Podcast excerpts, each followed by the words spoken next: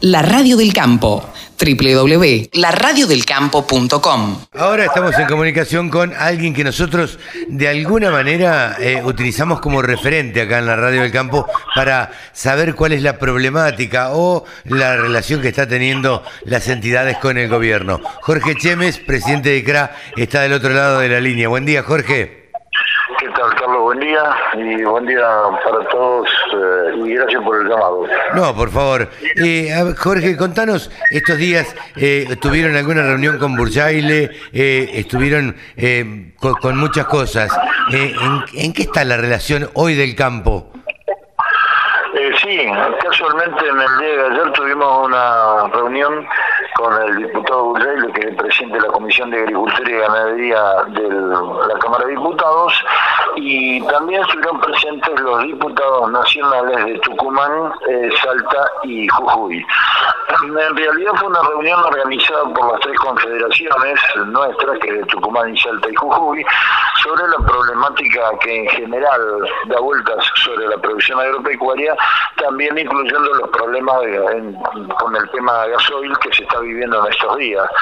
Fue una reunión donde se comenzó a armar una agenda de temas, agendas como digo que atañen eh, específicamente a los problemas eh, regionales de estas tres provincias y estas tres confederaciones, más los problemas nacionales que ya, ya todos sabemos que da vuelta alrededor del gasoil, alrededor de la carga impositiva y de los problemas que existen en las economías regionales básicamente para producir, porque evidentemente no hay políticas que incentiven y que lleven para adelante este, el sector productivo en el interior. ¿no? Jorge, la falta de gasoil es, eh, eh, se hace notar y, y mucho en el interior.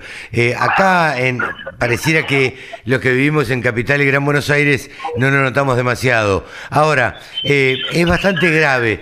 ¿Qué es lo que me han planteado ustedes al respecto?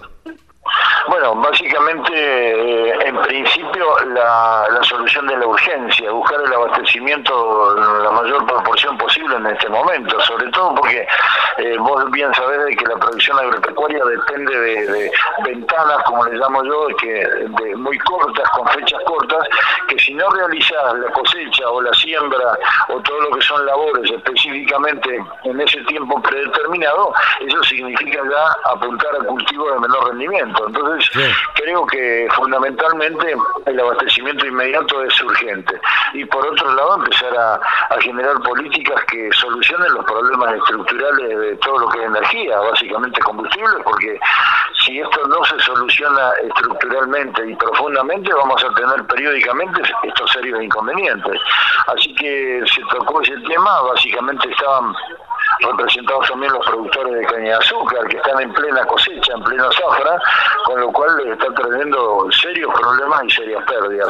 Eh, se comenzó, se comenzó con estos temas, pero creo que es una mesa de trabajo interesante. La falta de gasoil no se debe al crecimiento del país, ¿no?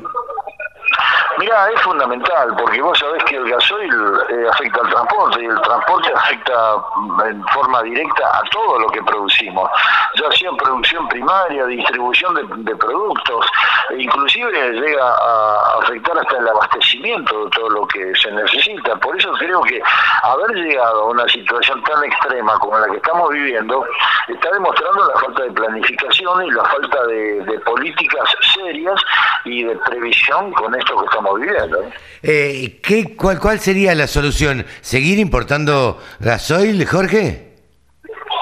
No, mira, yo creo que primero hay que ordenar, eh, o sea, la importación de gasoil es para solucionar inmediatamente la urgencia de hoy, pero hay que empezar a pensar de que el gobierno se tiene que plantear decisiones políticas para que en materia de energía se busquen alternativas que sean sustentables en el tiempo y que el país no solo que las pueda manejar, sino que también nos llevan a que podamos autoabastecernos y no tener que depender de importaciones. Yo creo que hay posibilidades de que esto ocurra. Lo que pasa es que hay que brindar condiciones de inversión eh, que estén rodeadas de, un marco jurídico seguro y que y de alguna forma con previsibilidad, porque para que esto se dé y se solucionen los problemas de largo plazo, se necesita inversión y la inversión no va a, no va a venir si no hay un marco de un, marco de, seguridad, de previsibilidad y de seguridad jurídica básicamente. No, no, eso sin duda, Jorge. Ahora, eh, eh, el tema me parece que pasa, eh, a mí me da la sensación desde afuera, como uno lo ve, que la falta de gasoil, esta, este problema específico que hoy tiene el sector agropecuario, está atrapando, está tapando otros problemas que son también igual o mayor o más graves. Mira, es muy probable que se esté utilizando como una cortina de humo también. Es muy probable porque la situación general económica del país es gravísima. Eh, yo creo que es tan complicada la situación que lamentablemente vamos a tener que ir eh, solucionando los temas por, por segmentos, por eslabones, por sectores, porque cuando vos querés mirar un panorama general del país, está en el desorden y está el, digamos, los problemas que hay, que no va a ser fácil solucionar todo de, una, de una sola vez. Creo que hay que empezar por lo urgente y por supuesto ir estabilizando la situación para llegar a medidas, como digo, profundas, porque si no ese país no es viable, ¿no? ¿Crees que este gobierno le queda tiempo para solucionar eso?